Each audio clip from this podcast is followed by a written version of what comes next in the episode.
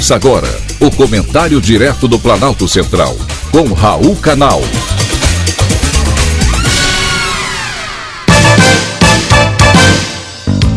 Queridos ouvintes e atentos escutantes, assunto de hoje: saúde dos profissionais. Li recentemente uma pesquisa divulgada pela consultoria Forrester sobre a importância dos cuidados com a saúde dos profissionais. De acordo com o levantamento feito com líderes de recursos humanos do mundo inteiro, salários competitivos já não são mais os principais atrativos para os funcionários. As companhias que ofereceram benefícios de saúde aos seus colaboradores registraram um aumento de 48% em produtividade. De olho nessas vantagens, as organizações apostaram em modelos de gestão focadas em engajar os seus times, o que motivou uma alta nos investimentos em serviços de saúde para suprir lacunas e qualificar a jornada do colaborador. Um olhar mais humanizado das empresas e a promoção de uma rotina mais saudável e equilibrada de trabalho dentro das companhias motiva os empregados e aumenta a sua produtividade. Um trabalhador satisfeito desempenha muito melhor a sua função.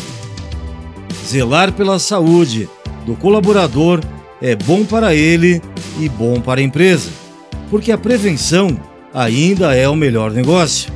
A gente observa que cada vez mais as organizações buscam por iniciativas que contribuam com a redução de riscos inerentes ao cotidiano profissional e zelam pela saúde, higiene e segurança no trabalho.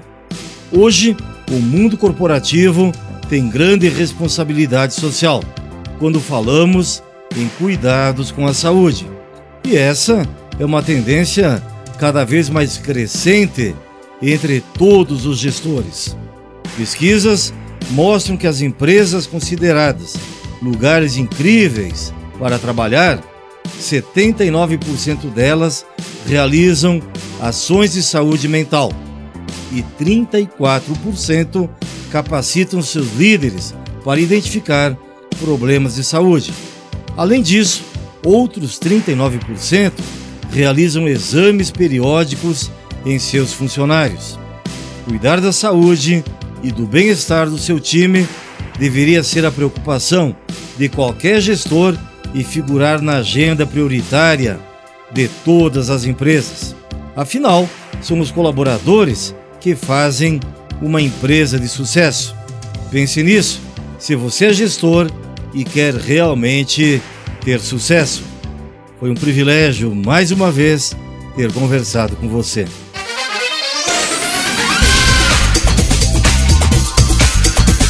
Acabamos de apresentar o Comentário Direto do Planalto Central, com Raul Canal.